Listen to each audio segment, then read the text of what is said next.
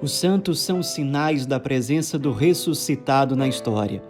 Hoje, dia 15 de maio, celebramos Santo Isidoro Lavrador, ou simplesmente Santo Isidoro. Isidoro nasceu numa família muito pobre, na passagem ali, final do século XI, começo do século XII. É, os pais eram muito católicos, deram para ele uma evangelização, uma formação é, muito simples, mas muito concreta, muito profunda desde criança. Ele, analfabeto, nunca frequentou escolas, mas tinha um ardor muito grande, um gosto muito grande por escutar a palavra de Deus sendo proclamada. Ele demonstrava desde cedo um grande amor pelas Sagradas Escrituras. Então, quando tinha alguém falando sobre a Bíblia, uma pregação, é, alguma coisa desse tipo, ele sempre costumava ficar perto e, como ele não sabia ler, fazia tudo para decorar o máximo possível, para memorizar o máximo possível, para que depois daquilo, no dia a dia, ele voltasse àquela palavra pela memória e conseguisse se alimentando daquilo. E esse foi o caminho básico de, de santificação de Isidoro durante a infância, durante a juventude. Era um, um lavrador muito fiel no serviço, um homem leigo que realmente se santificou por meio do trabalho, era sempre muito afável com todos, perdoava com uma facilidade muito grande, não se abalava nas adversidades, é, diante de incompreensões em relação a ele, mantinha sempre uma paz interior muito firme, o que é algo próprio dos santos. Como também é próprio dos santos uma vida de oração muito intensa. Ele também vivia muito essa realidade.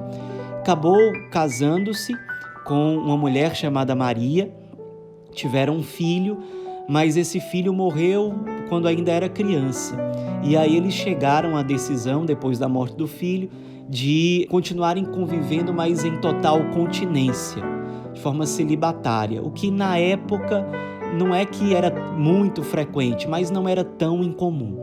Né? Casais muito santos ou que passavam por um processo muito forte de conversão, aqui e ali faziam é, essa escolha. E Santo Isidoro demonstrava uma vida de oração e espiritualidade também muito regada pelo amor à Eucaristia.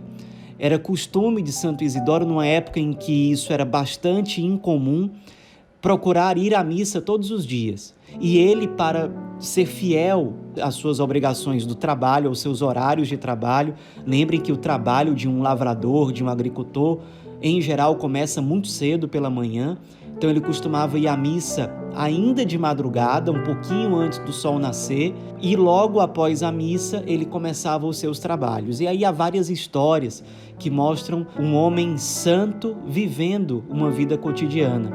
Então conta-se que certa vez ele após a missa continuou um tempo em ação de graças e estava tão imerso na oração depois de ter comungado que ele acabou se atrasando alguns minutos para o trabalho.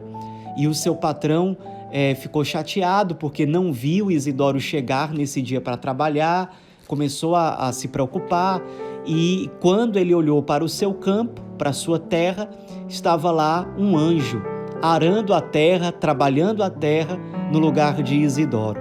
Isidoro cuidava das coisas de Deus quando era a vontade de Deus naquele momento enquanto que Deus, de certo modo, cuidava das coisas de Isidoro.